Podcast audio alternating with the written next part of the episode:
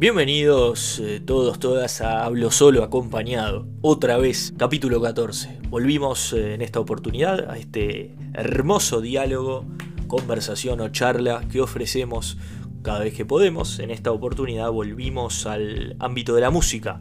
Eh, me gusta mucho, me, me, gusta charlar con artistas y en esta oportunidad Jorge Nasser no fue la excepción. ¿Quién es Jorge Nasser? Jorge es un cantautor uruguayo que también fue líder de una de las bandas eh, más reconocidas de las décadas 80 y 90 en Uruguay y en la región, como fue Nickel. Hablamos del retorno de Nickel a, a, los escenarios, hablamos de su carrera como solista, hablamos de la industria de la música en general, de la búsqueda de un hit que puede identificar a un artista, le pueda dejar una huella eh, y muchísimas cosas más que los invito a escuchar a continuación.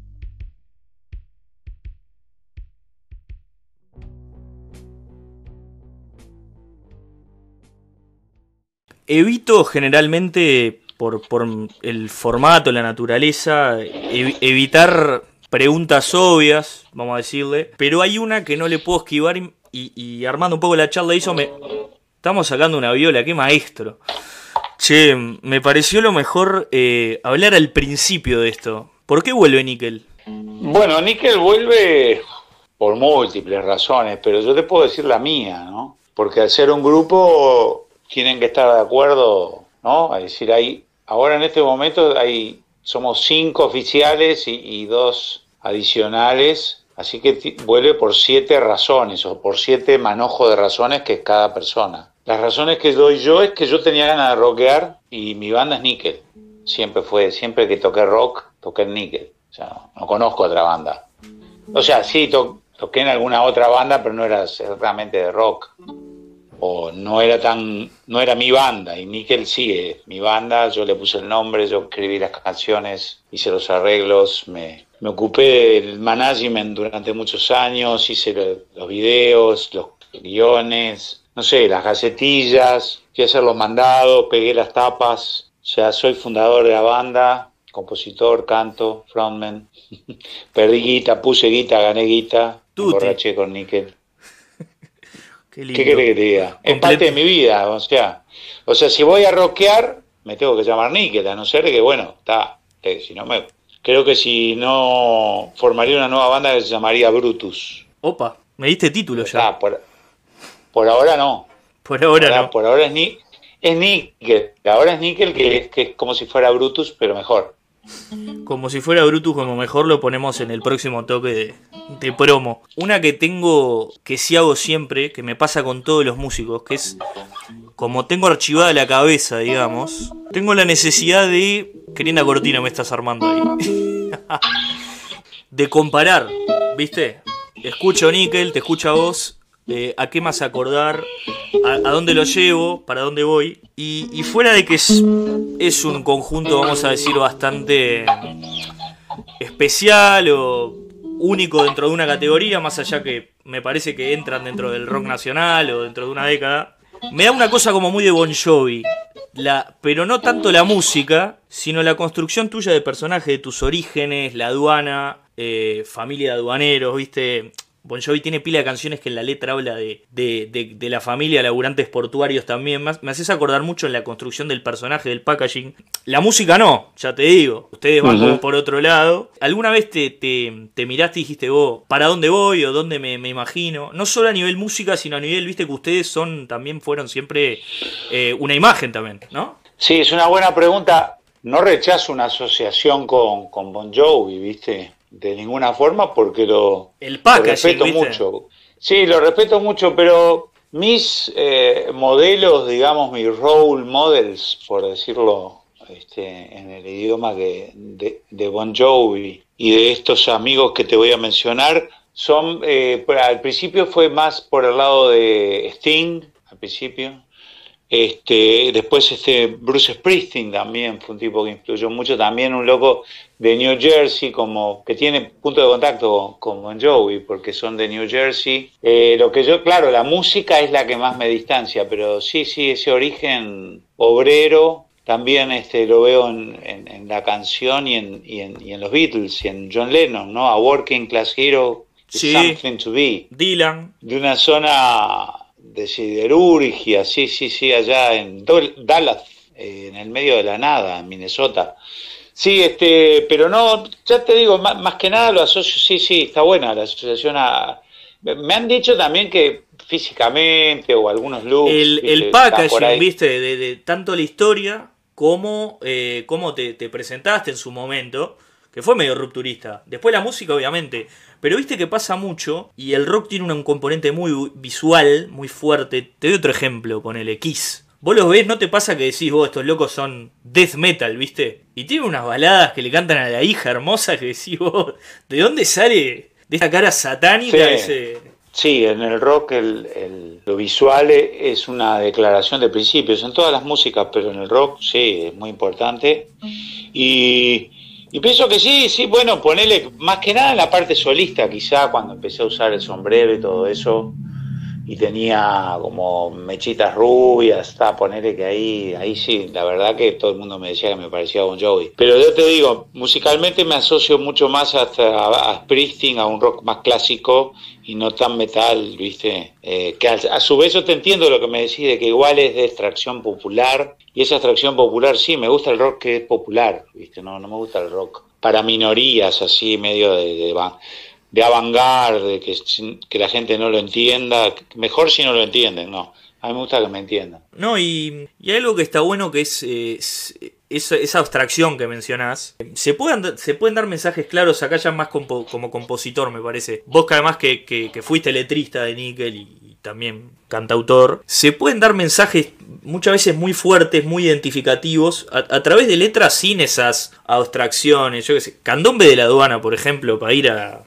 vamos a los bifes, porque es, es, imposible el elefante en la habitación, ¿no? Eh, tiene una letra, vamos a decir, de, de, un tipo de un corte descriptiva en general, o, pero tiene esa cosa también como de himno y que la escuchás y te sentís en, en, un lugar y te genera cosas. Entonces, me gusta eso que dijiste de decir un género popular o tratar de llegarle a, a cuanta más gente pueda. Eh, no necesariamente quiere decir que el producto sea más sencillo, ni mucho menos. Está bueno romper con eso. Creo que, que, ustedes en su momento pudieron romper con eso. Y no es poca cosa. Sí, la... Es una dicotomía sí, que para sí. mí no existe y, y, a veces se le mete al, al, músico, al artista, eso de no, yo estoy acá en este plano, no, loco, yo escribo esto y puede ser un producto excelente, lo es y llega, las dos cosas. Sí, sí, sí, eso es una posición ante el arte que, que es muy personal. Yo siempre tuve, he tenido una vocación por lo popular, he tocado con colegas como Jaime Ross y tipos que también han sido muy populares, Rada, he dicho un disco de dúos con tipos muy populares, ¿no?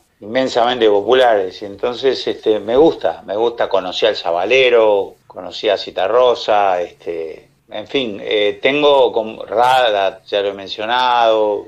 Así que este, y bueno, y ni que hablar del rock argentino, muchos amigos que tengo en el rock argentino. Y para mí no hay, sí, claro, es como los Beatles, o sea, los Beatles eran éxito de ventas y éxito artístico, eh, ¿no? y los Stones. Simplemente, bueno, el rock en, el, en, este momento ocupa dentro de la industria un, lugar como más estable. Entonces eso, o sea, sí, yo no comparto, comparto eso y me, y me encanta que en algún momento, como decías vos, eso estaba mal visto en el rock uruguayo, o sea, en el pequeño gueto del rock uruguayo se veía como que, bueno, ser este conocido o firmar autógrafos estaba mal, no sabía qué hacerse el difícil. Te vendiste. Hacerse difícil. Te vendiste, no man, va, no me... claro. Ah, bueno, está, ahí va, esa fue la gran acusación que nos hacían, que te vendiste, es decir, eh, ojalá, digo, es en el sentido de si me vendí, alguien me compró, eso que se quiere decir de que hay un... Pero eso se fue, eso es algo medio viejo, ¿eh? Sí. Son, son papel... Sí, son papeletas viejas. Alguno puede existir todavía, pero, pero o sea, siempre te pueden volver a acusar de, pero loco, realmente como el panorama actual de la música con la música basura que hay, la cantidad impresionante de música basura más que nunca. Más que nunca. O sea, realmente el que sí, sí, yo creo que en este momento hay un avance eh, sobre la música popular desde los medios masivos de comunicación y desde los grandes poderes de la comunicación, las plataformas, o sea, poderes muy grandes, muy grosos, que muchas veces están ocultos y nos parece, es decir, de hecho en este momento estamos hablando a través de la plataforma de un gran poder. Entonces, te, este, te están escuchando. Y bueno, esos poderes, no, bueno, ya lo saben, esos poderes necesitan contenidos permanentemente porque si no, no, no, no tienen laburo. Entonces, este, bueno, cuanto menos les cuesten los contenidos, mejor. Entonces eso implica de que necesariamente haya una tensión entre los músicos y la música y el vivir de la música y el pagar lo que corresponde por la música y, y los que, bueno, quieren pagar cada vez menos porque necesitan mucha música y muchos contenidos, ¿viste? Entonces quieren para su negocio, o sea, la música como negocio tiene mucho más actores que antes. Antes eran las compañías discográficas y, nada más. Ahora, bueno, hay mucho más jugadores y muy pesados en, en el negocio del entretenimiento. Así que este, hay mucha música que está hecha por diseño, a eso iba, capaz que no me quiero ir por las ramas. No, pero te entiendo. Eh, hay, hay una, suerte de algoritmo, ¿no? De canción. Claro, sí, sí, sí, sí. Hay un algoritmo de cómo la música tiene, cómo tienen que ser las intros para que se escuchen bien en Spotify, ¿viste? Hay una cantidad de, cosas que son una cagada, ¿viste? Y después por otro lado... dirías de, cosas que no conocemos incluso. Sí, sí, sí, de cosas técnicas y de cosas que están en las sombras. Y es decir, lo, lo, lo, lo que me... Lo que me entristece en algún punto, ponele, a veces cuando lo pienso, es que, que se dificulte las, la, los nuevos John Lennon, ¿viste? los nuevos Bob Marley. Yo creo que el sistema cada vez permite menos esa posibilidad, ¿viste? O sea, por ejemplo, todo el sistema de concursos, y de talentos, viste, Got Talent, todos eso, no, no quiero hacer ni agarrármela con ninguno en especial, pero básicamente son negocios de tipos que, bueno, eh, para de, estrellas que, que, son creadas por los propios medios y manipuladas después por ellos, o sea que básicamente no tienen repertorio propio, es decir, no se fomenta la creación. Entonces, finalmente eso, llevado a una escala de años y de una gran presión, una, gran exposición de, eso durante años, puede llegar a poner en peligro la creatividad, ¿no? Este, y eso es lo que vemos, que está todo en fórmulas, todo muy compartimentado y aquel que se sale un poco de la regla corre el riesgo de quedar afuera del juego, ¿no? Claro, aparte de algo que decís que está bueno, mencionaste los concursos de talentos que me, da una punta para algo interesante, que creo que garpa mucho hoy, hace un tiempo, que es eso que vos lo llevas, por ejemplo, las, las estrellas pop, imagínate, llevarlo a, a, nivel, no sé, Estados Unidos, ¿viste? Las estrellas pop y esa movida, vos fíjate que vos ves la carrera de los tipos y está hecho como para que vos los veas crecer, te identifiques con ellos y pasen por distintas fases. Por una fase más adolescente, después por una fase más, eh, más contestataria, después alguna caída. Hasta te vinculan la vida personal de los tipos, ¿viste?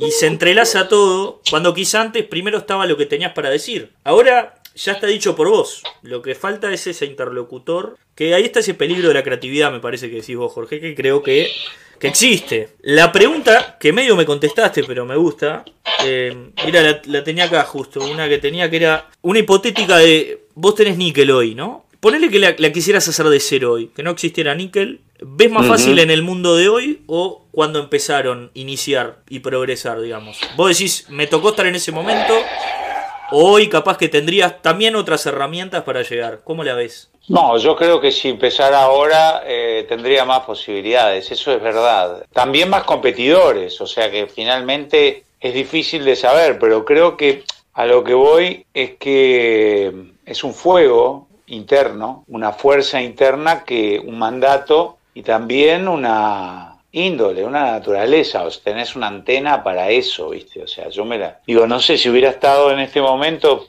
Haría más o menos lo mismo, pero lo que pasa es que los resultados se verían mucho más rápido y exponencialmente. Quizá también ahí está, como decís vos, quizá hubiera tenido que sucumbir a las presiones o me acomodaría mejor a las presiones del mercado actual si hubiera empezado ahora, ¿entendés? Es decir, yo veo que de repente las bandas de rock que vinieron después de Nickel eh, y de esa época, digamos, eh, me parece que no tienen tanto problema en copiarse a sí mismas, ¿viste? Porque es una forma de reafirmar su identidad, eso cambió. En la época nuestra, no sé, al ser criados y albergados este, un poco a la, sombra de, aquellos, de, los primeros rockeros, como blancos, digamos, como los Beatles, los Rolling Stones, o algunos de los 90, como la, ahí el grunge de, de Neil Young y todos esos tipos, tipos que todo el tiempo se estaban reinventando y proponiendo cosas nuevas y desafiando al público. Ahora tenés que complacerlo al público, no desafiarlo, ¿viste? Claro. O sea, si vos desa es decir, como decís vos, el desafío puede estar en que yo qué sé, en que, en que yo invento un romance, una pelea o, o me internan para rehabilitarme de una, de una adicción, ¿viste? Algo así, ¿no? Supongo, un matrimonio o un, no sé, algo una, un, como un chumerío, aparecer en una revista o, cosas como esa, ¿no? Este, o, grabar en un lugar muy, este, no sé, ¿entendés? O sea, como cosas más accesorias empezaron a ser más importantes. Eh, de repente la canción que sigue siendo la, la, principal estrella y la que termina definiendo todo, queda un poco, está un poco sepultada o poco escondida. Es, eh, es como que el bosque se puso más denso, ¿viste? Es otro mundo. Pero creo que yo metería pata, loco, metería lomo, ¿viste? Y haría, supongo que me las arreglaría para estar tocando. Es que yo sí, creo que el... siendo más joven, los formatos cambian. Me imagino pero... que siendo más joven, claro, no sé, la estaría, la estaría pasando bárbaro, ¿viste? O sea, porque ahora veo que las bandas nuevas la, la pasan bárbaro, porque realmente hay mucho más guita en el negocio, ¿no? Y más ordenado, más organizado. Antes acá en, en América del Sur eso era algo medio fundacional, ahora está como muy ordenado y muy automatizado. Sí, tenés tres o cuatro lugares eh, que decís, bueno, este tipo de banda llega a este tipo de, de público, va, no sé, a la trastienda, va a esta sala, a esta sala, a esta sala, o te armamos la gira así. Se, se industrializó, que es lo que te digo, todo tiene dos caras y está bueno lo que mencionaste como, como creador, que es un peligro, entre comillas, eso de, che, mirá, por un lado se pierde, porque como creador estás medio en ese circuito, ¿viste?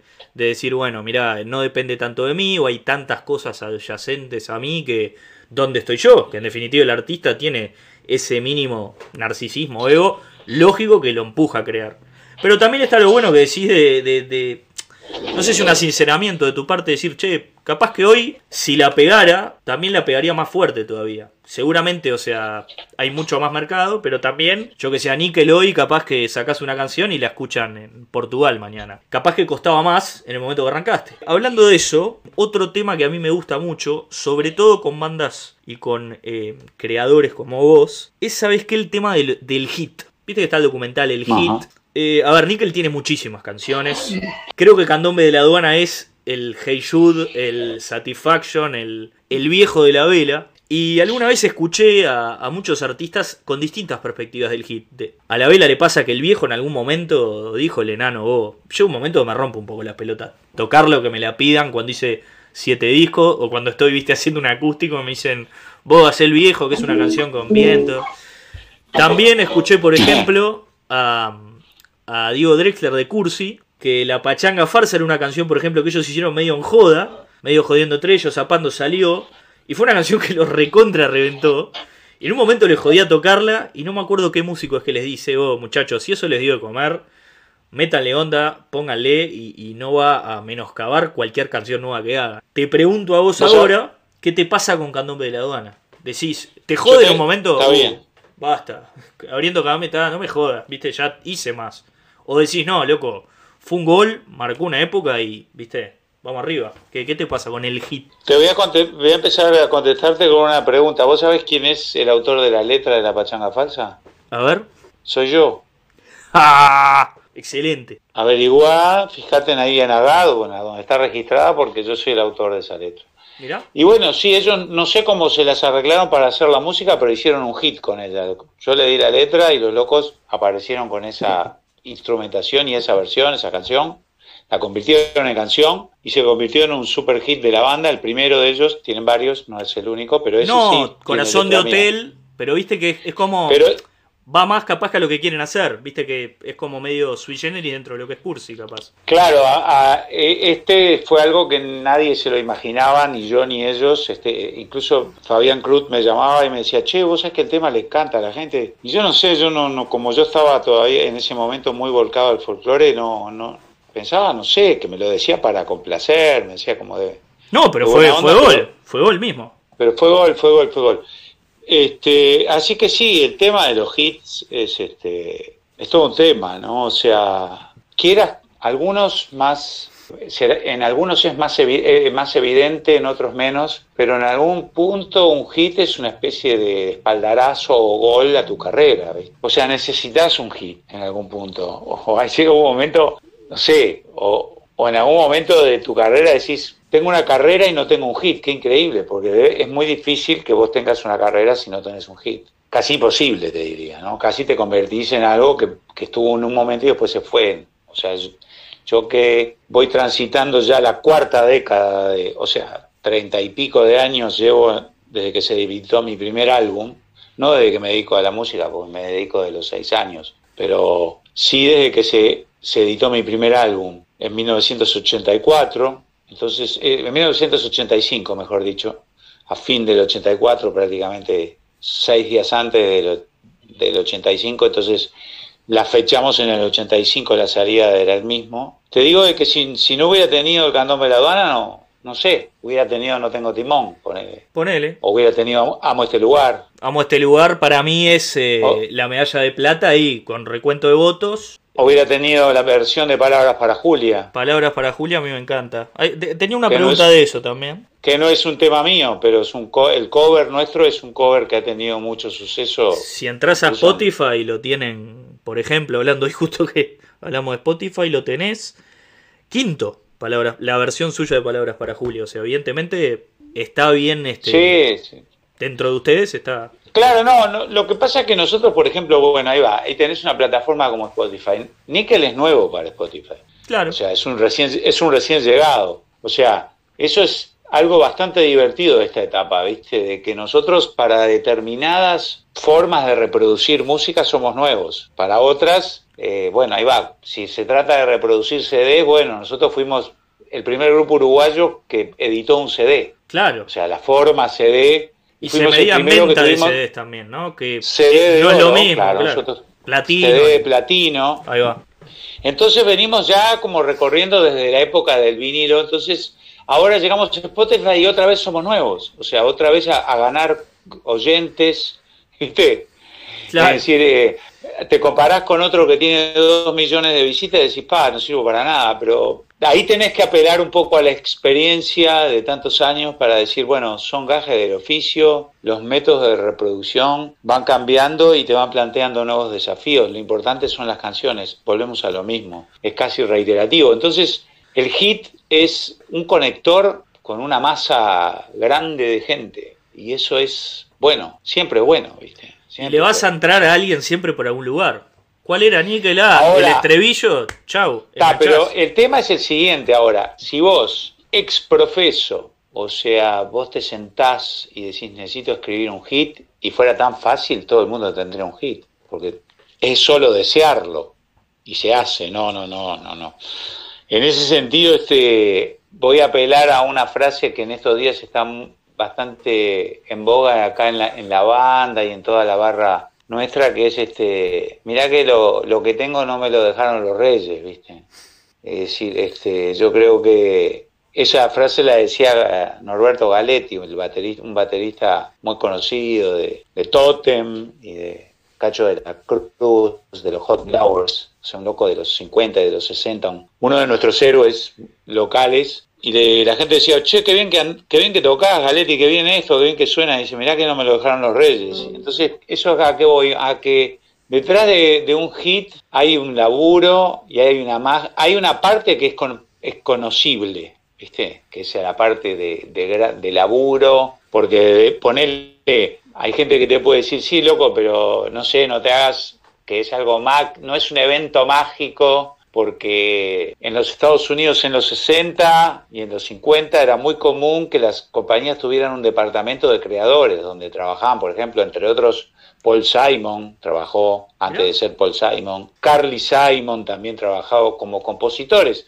Los locos les pagaban un sueldo mensual, por ejemplo, en Columbia, en las compañías, para que escribieran éxitos para los grupos como las, las Ronettes, ¿viste? los grupos de, de Morenas, de Phil Spector, Sí, claro. O sea, esas ellas no eran compositoras, ellas eran intérpretes. Había como de, eh, compartimentos de tango. Alguien componía alguien las interpretaba diferente y alguien, eh, bueno, las producía, o sea, era, era como el, estaba muy compartimentado. En el mundo latino, medio, medio melódico, pop es muy común eso. En la época de Luis Miguel, todos esos tenían una barra de, inter, de, de letrista. De compositor. Tenían, viste, ¿no? Uno hacía la música, otro la letra, y él llevaba el... Sí, sí, este, incluso este... Bueno, por eso te digo, es un, eh, eh, ser compositor solamente y no Qué distinto que componer tus canciones e interpretarlas y defenderlas vos mismo. Es otra, esa es otra, es más el estilo Beatle, ¿no? El estilo del rock. Por eso eso es ser rockero, ¿viste? A veces la gente dice, sos rockero, lo que sea. Sos rockero también por eso, porque entre otras cosas cantar tus propias cosas y te la, te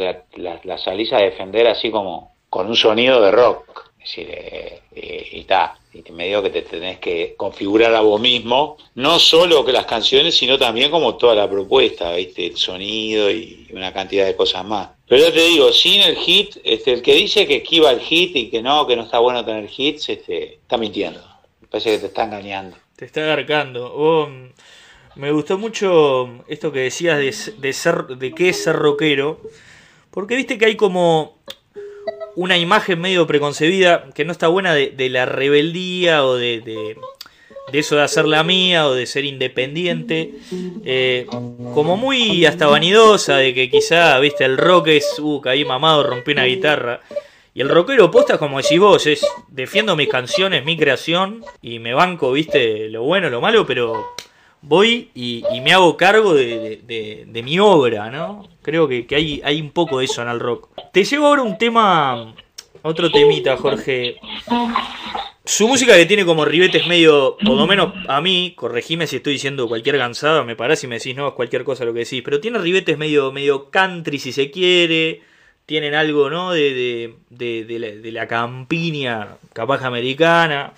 Pero también tienen, creo que, un patrimonio medio eh, que no encuentro mucho de la música local. Lo busco y no lo encuentro. Que es la balada. La balada propiamente balada, tipo una balada de, Pearl Jam, así. No un lento, ¿no? Estamos hablando de una balada. Eh, vos hablaste de la versión suya de Palabras para Julia. Corazones Perdidos tiene algo medio baladero, usted, a mi entender. Es una balada. Sí, para mí por eso, claramente. ¿Vos ves otro? Claramente. ¿Ves otro? ¿Dónde ves baladas acá? ¿En Uruguay o ponele Río de la Plata? Una, balada que digas vos. Juntos a la par es una balada. Bien. ¿La, ¿La tenés? Sí, de Papo. O la de Papo es la que tengo más. Sí, no, no está escrita por Papo, pero la hizo famoso a Papo. Claro, sí, sí, yo la asocio a Papo. La versión de Papo es la que triunfó. Totalmente. Le he pedido tanto a Dios que al final lo mismo. Lejos de la gran ciudad, ella es mi felicidad. Trata desafinada. si canto yo. nada como ir juntos. No, nada como ir juntos a la paz. Nada como ir juntos a la paz. Me muero, estoy cantando con Nasser. Mi camino es desandar.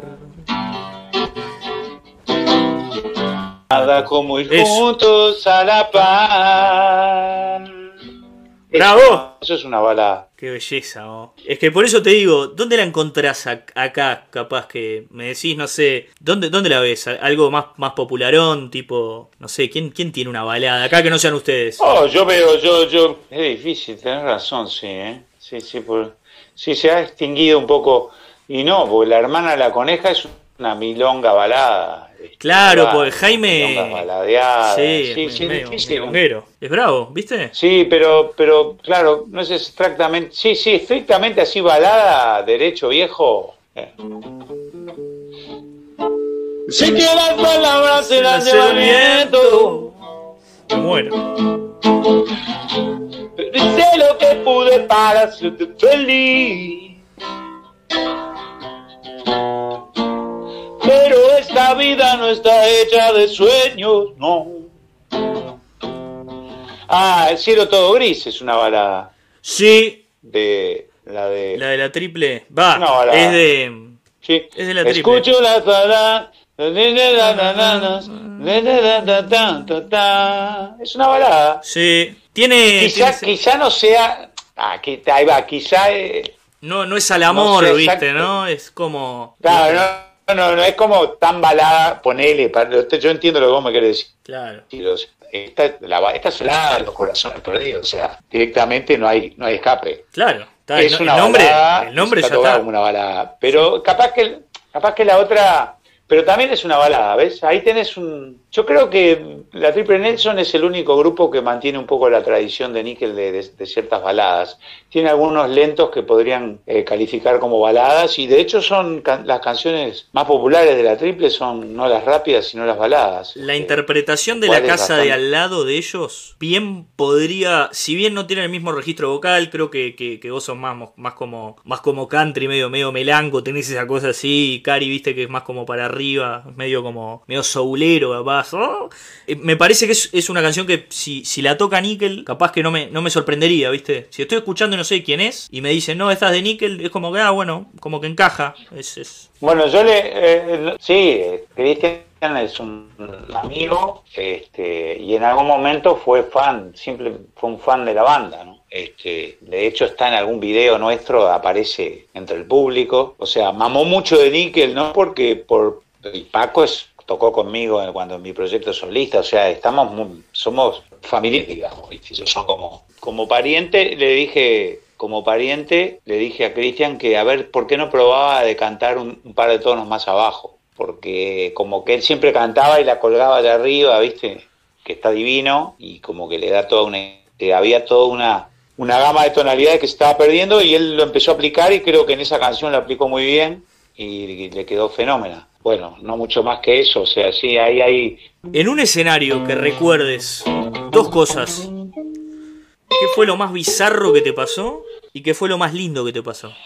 Que digas vos, esto me lo llevo. Y una que digas vos, ¿qué carajo está pasando acá? Las dos. Una de, de por lo extraño y una por lo lindo. No sé, bueno, eh, no, Es- no son... es difícil. no, no ten- eh, pues es que en ese sentido soy este medio, medio malo para las anécdotas. en- quiero decir, no sé distinguir entre las anécdotas que puedo contar eh, públicamente y las, y las que no, ¿viste? Ante la duda, contala. Muy- la, la mayoría son, no son para contar públicamente, ¿viste? Entonces, pero, pero hay, hay, hay cosas loquísimas, hay cosas loquísimas, ¿viste? Permanentemente. Es Ayer, en la entrega de los grafitis, cosas loquísimas, ¿viste? pero ponerle, no sé, me acuerdo, es decir, tocar en el Festival de Lascano, últimos, a la hora que quedan ya solamente lo- una falange de, de beodos, Ah, claro. y no sé, tocar esos temas que está, no sé, los,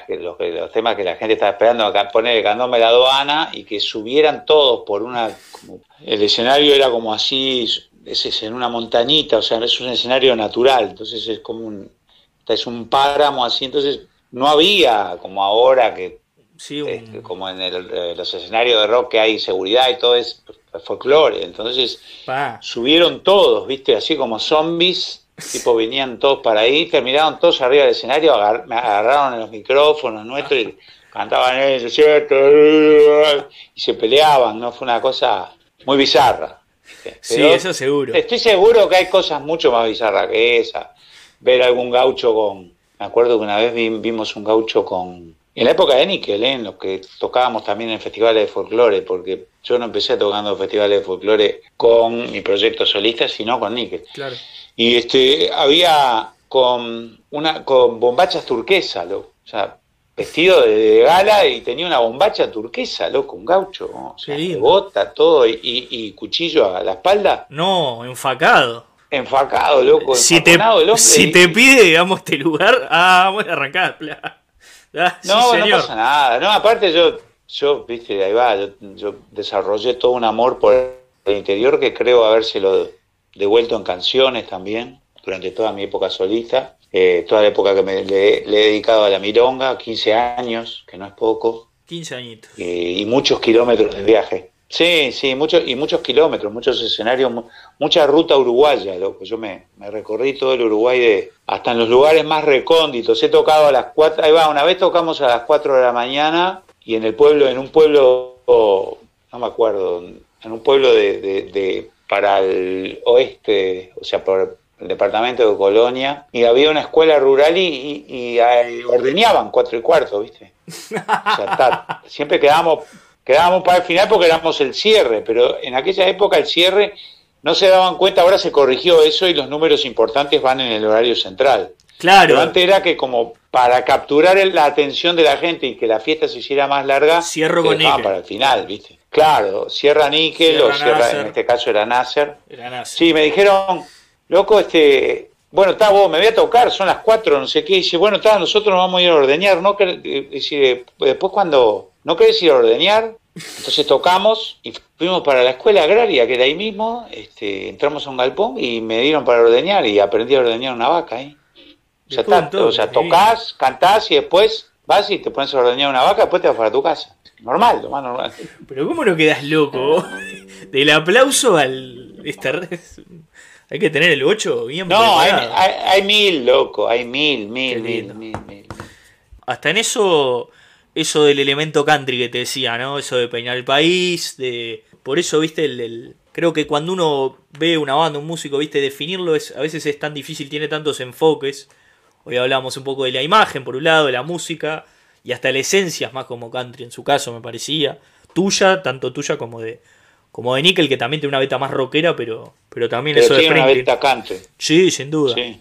Che, ¿cómo lo ves a River? Y bueno, lo veo como, como al fútbol, es decir, como un, ejemplo típico de lo que pasa en el fútbol uruguayo, ¿viste? O sea, lo veo eh, institucionalmente complicado. La gente que se arrima al fútbol en el Uruguay, o sea, ¿cómo podría decirte? La atracción que, produce el fútbol en Uruguay es, inmensa por la plata y por todo lo que significa el fútbol para, para un uruguayo, para cualquier tipo que nace acá, ¿viste? Culturalmente. en estas Claro, en estas papas. Entonces todo el mundo quiere estar en el fútbol. Eso significa de que los que se imponen, los que terminan estando son los que hacen todo lo posible por estar en el fútbol. ¿viste? Eso significa que, entre otras cosas, tenés que tener plata, o decir que tenés plata, o amenazar de que vas a poner plata. Eh, entonces, es como que...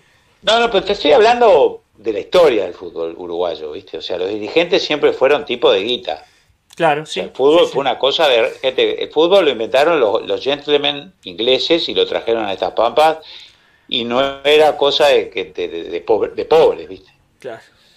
Después los pobres empezaron a jugar y como siempre se las ingeniaron para jugar mejor en algunos casos que, lo, que, los ricos, entonces se convirtió el fútbol, es decir, el fútbol empezó a ser un comprar y vender pobres que juegan fenómeno, ¿viste? Mucho más fácil que entrenar ricos que jueguen fenómenos. Este, los ricos ya no, querían tomarse el trabajo que daba este, ser un buen jugador de fútbol, un jugador de élite. Este, tienen cosas mejores que hacer. Entonces, es una manera también, es como el boxeo, es una manera de que la gente de clase popular pueda llegar a, algo importante. Pero los dirigentes siempre son más bien de la clase alta. Está bien. O sea, es muy difícil que alguien sea dirigente de un club y no tenga guita o no diga que tiene guita o no tenga yo que sea una ferretería o que sea yo que sé, ¿entendés? Entonces eso ya de por sí lo hace, hay una relación ahí de patrón y de cosas rara, ¿viste? Está raro, el fútbol está raro. Para mí, ahí va, eh, está en un, en un borde entre el profesionalismo y el amateurismo que va a tener que resolver en algún momento, ¿viste? Y bueno, River, no sé, yo qué sé, hay gente que le da todo su horario para que River esté bien, pero también hay mucha gente en el medio, hay mucho intermediario en el fútbol, ¿viste? O sea, cuando vos, a ver, cuando vos vas al fútbol y no le prestás ninguna atención a los entretelones, lo disfrutás. Porque el fútbol uruguayo, te digo que así, a mí me gusta cómo se juega acá, así medio cachiporrero, que la pelota pica para todos lados. Eso a mí, a mí ese fútbol me gusta. Me gusta cómo se las ingenia el gaucho para jugar igual con sí, sí, sí. En la cancha de cerro. Hay que jugar al fútbol ahí. Al trócoli, sí, la pelota pica. Entonces, eh, tiene que ir la NASA a Y en la cancha de Villa España, y en el, en el Maracaná, acá sí. la cancha de Villa Española, el Obdulio imposible, pero bueno, está. El Obdulio Varela.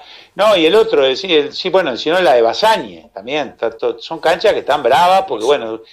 Pero yo qué sé, hay que ser positivo, ¿viste? No sé, yo me amargo mucho, o sea, eh, eh, es fácil saber cómo, cómo lo veo a River. Lo veo como está en la tabla. Si River está último, lo veo horrible. Y si está primero, lo veo genial. loco. Soy hincha. Es lo más lindo. Tienen alguna joyita interesante. El mejor delantero del fútbol uruguayo en la actualidad. Sí, Arezo, sí, juega muy bien. la joya, La joyita, sin duda. un crack. Ese ya tiene como 30 años, ¿viste?